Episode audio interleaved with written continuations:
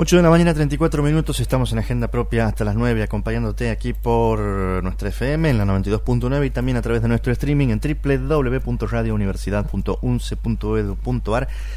Te decíamos más temprano que estamos muy contentos porque el próximo, por partida doble, porque el próximo jueves, es decir, pasado mañana, se va a estar inaugurando el el, el, nuevo, reinaugurando el punto de Dunce, que antes era como este, esta pequeña librería que estaba adentro en el, hall del, del, rectorado, y ahora se ha convertido en una librería más grande, más bonita, más amplia, con un montón de libros que está aquí en la entrada del, del Paraninfo y que se va a estar inaugurando el próximo jueves. Y además decimos por partida doble porque esa inauguración va a estar acompañada antes por la presentación de un nuevo libro de nuestra editorial, que en este caso se trata de Fragmentos de un viaje al pasado, filosofía, filosofar en nuestra América, de Antonio Kinen, eh, que va a estar acompañado en la presentación por Alejandro Watt, Francisco Yoca y Pablo Tazo. Antonio Kinen es eh, profesor emérito de nuestra universidad, docente de filosofía, que ha sido profe en distintas universidades de, del país y que es autor de este nuevo libro de Dunce. Antonio está en línea con nosotros ahora para contarnos un poquito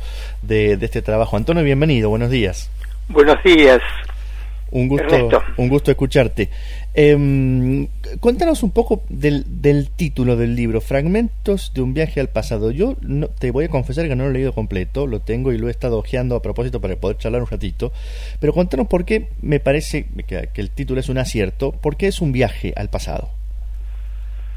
Es un viaje al pasado porque a través, lo que trato de hacer en el libro es presente cómo ha habido una evolución en, en, mi filosofar a lo largo del tiempo y cómo en un primer momento este estuvo vinculado a los hechos que en la segunda parte del siglo pasado se vinculaban con una protesta por la inautenticidad en la filosofía mm. y por la percepción de que en el filosofar y en el pensar en general del país había una suerte de enajenación la no percepción de la propia singularidad y el actuar repitiendo un pensar que en gran parte nos era ajeno. Mm. Creo que ese es el primer momento y que corresponde en el libro, digamos, a una primera sección que recibe el nombre de precisamente, digamos, liberación. Sí. Seguida por una segunda parte que dice nuestra América. Y luego quisiera aclarar por qué en el libro se dice filosofar en nuestra América y no filosofía desde nuestra América. Bien, ¿y por qué es así? Eso es así porque concretamente decir, digamos, filosofar desde nuestra América significa tener en claro y resuelto, resuelta la cuestión de qué implica nuestra América. Creo que la primera cuestión a plantear es ¿qué es aquello a lo cual nos referimos cuando hablamos de nuestra América? Pero me parece que este planteo, el de nuestra América, eh, eh, es un planteo que aparece posteriormente, digamos, en el libro y en la evolución de mis escritos que se refieren a filosofía. Pero no obstante, podría señalar lo siguiente. Nuestra América es un libro que fue presentado por José Martí, sí. allí digamos a fines del siglo XIX, y que muy pocos años después fue replicado en Argentina por un libro de Carlos Octavio Bunge, que recibía precisamente el mismo, la misma denominación. Mm y creo que en relación a ellos hay una suerte de distinta eh, concreción con respecto a qué pueda significar eso de filosofar, perdón, nuestra América. Sí. Ese sería el motivo, digamos, de que necesitaría un tiempo más amplio, digamos, para entrar en él. La pregunta versaba con respecto a por qué fragmentos de un viaje. Y por, concretamente creo que hay un itinerario en el cual trato de señalar, digamos, cómo fueron planteándose una serie de cuestiones en torno a lo implicado por el, lo que se llamó los, llamaron los movimientos de liberación y lo que se llama el plantear la cuestión de la liberación hoy en el contexto de nuestra América. Em, cuando uno lea, cuando alguien agarre el libro y lea el perfil de, Antonio Kinen, ahí en el, tanto en la página de la, de la UNCE como en el libro, em, hay, un, hay una oración que lo vincula directamente, dice, participó por la Argentina en encuentros con jóvenes filósofos latinoamericanos que llevaron al surgimiento de la así llamada filosofía de la liberación, de la cual es uno de sus fundadores. Em, eh, y imagino, Antonio, claramente que esto tiene que ver con esto que marcabas al principio de esa de esa mm, de esa situación de, esa de esa disconformidad con el repetir quizás los conceptos o las ideas que vienen empaquetadas de afuera y de la necesidad de empezar a pensar desde desde aquí. En ese sentido el, el libro es un viaje entiendo intelectual que, que llega hacia dónde no, ese viaje concretamente, digamos, es ubicar, es, ubicarse, digamos, en un momento que es esa segunda parte del siglo pasado, donde sí. existió una suerte de movimiento de descolonización global en el universo, digamos, que tuvo profundas, digamos, este, repercusiones aquí en nuestra Argentina, digamos, y en la que nos percibíamos nosotros como parte de ese movimiento general de liberación que tenía su, su especificidad por estar aquí en América, pero que en el fondo, digamos, era una lucha por la liberación de los pueblos con la cual nos sentíamos en sintonía. Eso aparece, digamos, este, también, digamos, este, eh, luego, digamos, este, impulsado, digamos, a un debate por algunos detonantes del mismo. En primer lugar, un escrito muy famoso o muy difundido en ese momento que es de Salazar Bondi.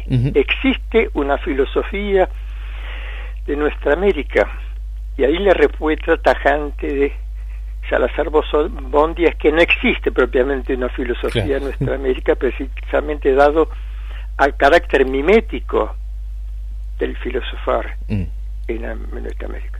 Como en general era mimético el carácter aquí en Argentina, digamos, de nuestra Argentina en intelectualidad, en el sentido de querer repetir, estar repitiendo una forma de pensamiento que provenía eminentemente de Europa y de Estados Unidos. Salazar Bondi atribuye, digamos, este, esa inautenticidad en la filosofía a la situación de subdesarrollo en el país. Mm. De tal suerte que aquello que propicia es una acción para, pareciera, este, superar esa situación de desarrollo y empujar allí al pensamiento. Tuvo gran repercusión esa publicación, digamos, y entonces surgió una suerte de contestación el sentido de, de censo con respecto a que solamente podía plantearse la cuestión de la liberación si había ya se había ya logrado una situación de desarrollo. Mm. Precisamente lo que se podía pensar era la situación de enajenación en la cual se estaba, digamos. Y así surge la filosofía de la liberación como un pensar sobre el, el sobre la enajenación del pensamiento y que implica la autenticidad. Y aquí quien terció fuertemente fue este Leopoldo Segal, mexicano, con su libro ex, perdón, El filosofar sin más en, América. E, ese es el trasfondo a partir del cual surge la filosofía de liberación. Nos, nos reuníamos en Argentina en varias oportunidades planteando esta cuestión de qué significa filosofar o qué significa filosofar entre nosotros. Y allí va presencia de filósofos muy destacados. Entre ellos voy a mencionar el caso de Dussel, el caso de Rock, el caso de Kusch, etcétera, hasta que finalmente en 1973 se oficializa, por así decirlo, la llamada filosofía de la liberación, mm. en la cual tuve la oportunidad de ser los firmantes del documento inaugural de ese movimiento, Filosofía de la Liberación. Mm. Eh, me, me, imagino que eh, esto habrá, que, estas lecturas y este pensamiento también eh, desde Latinoamérica también tiene una mirada eh, porque vos, Antonio, sos santiagueño adoptivo, podríamos decir, ¿no? También tiene una mirada del filosofar desde Santiago. Sí, sí, desde Santiago, pero eh, de Santiago del Estero en tanto, Santiago del Estero se inserta ante una instancia más amplia que pertenece a un determinado momento de la historia y al ubicarse dentro de un contexto mundial. o sea, no creo que solamente la cuestión de Santiago del Estero, aunque evidentemente es hacerlo desde Santiago del Estero. Pero digo, de Santiago del Estero que se inserta en un proceso que en términos globales comienza allí a finales del siglo XVI eh, con la expansión de Europa sobre el mundo y que termina configurando hoy una suerte de sistema mundo en el cual digamos hay que encontrar cómo operativamente y en pro de la liberación se opera dentro de ese dentro de ese sistema.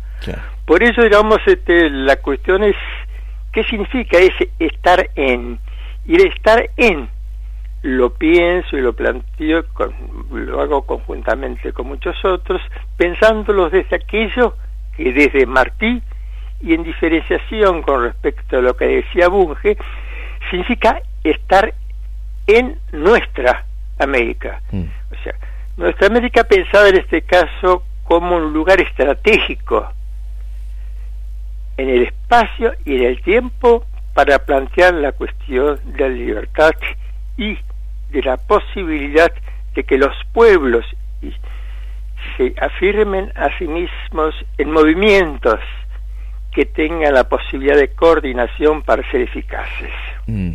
Además, en un momento, bueno, no vamos a tener esta discusión aquí ahora, pero en un momento en que hay que hay que rediscutir la, la idea de la libertad. Ahora, cuando algunos cuando algunos partidos y organizaciones de derecha se las están queriendo apropiar y llevar para para resignificarlo eh, con otros sentidos, es muy importante volver a a, leer estos autores, a encontrarnos con esa historia y a, situarnos. Em, Antonio, el, el libro eh, ya está a la venta, hay que contar a la audiencia que ya se consigue, está en el punto de once. La presentación va a ser este jueves. ¿Quién te va a acompañar? Vamos, van a estar allí en el acompañamiento, digamos, este, Alejandro Aguat, Francisco y este el doctor, digamos, eh, Tazo, Pablo Tazo. Bien, perfecto. Bueno, una linda mesa entonces para, para compartir la presentación de, de este libro de Antonio Kinen, que eh, recordamos, eh, se llama Fragmentos de un viaje al pasado, filosofar en nuestra América, el último y más flamante libro de nuestra editorial. Antonio, por supuesto, las felicitaciones, la alegría compartida y bueno, la invitación, por supuesto, a, a, leerte y a, y a estar acompañando ese día por aquí. Sí, permiso. Quisiera agradecer, a, agradecer, digamos, a Edunce, claro. que hace posible esto, digamos, y concretamente, digamos, a quienes en su momento estuvieron en el momento que se publicó el libro, que era Eva Gardenal y su, equipo, y quiero agradecer también a las actuales autoridades de Edunce, en este caso, digamos, digamos, al doctor Lucas Coy, digamos, y a su equipo quiero hacer esta mención, digamos, por el reconocimiento que les debo a ellos. Por supuesto, y por el trabajo fino, minucioso y dedicado que, sabemos que hace, que hace Dunce con todos sus autores y autoras. Exactamente. Antonio, muchas gracias por acompañarnos esta, esta mañana. Adiós. Un abrazo. Conversamos con Antonio Kinen, autor de Fragmentos de un viaje al pasado, profesor emérito de nuestra universidad, que estará presentando este nuevo libro de Dulce el próximo jueves a partir de las 19 em, aquí en la sala anexa del Paraninfo.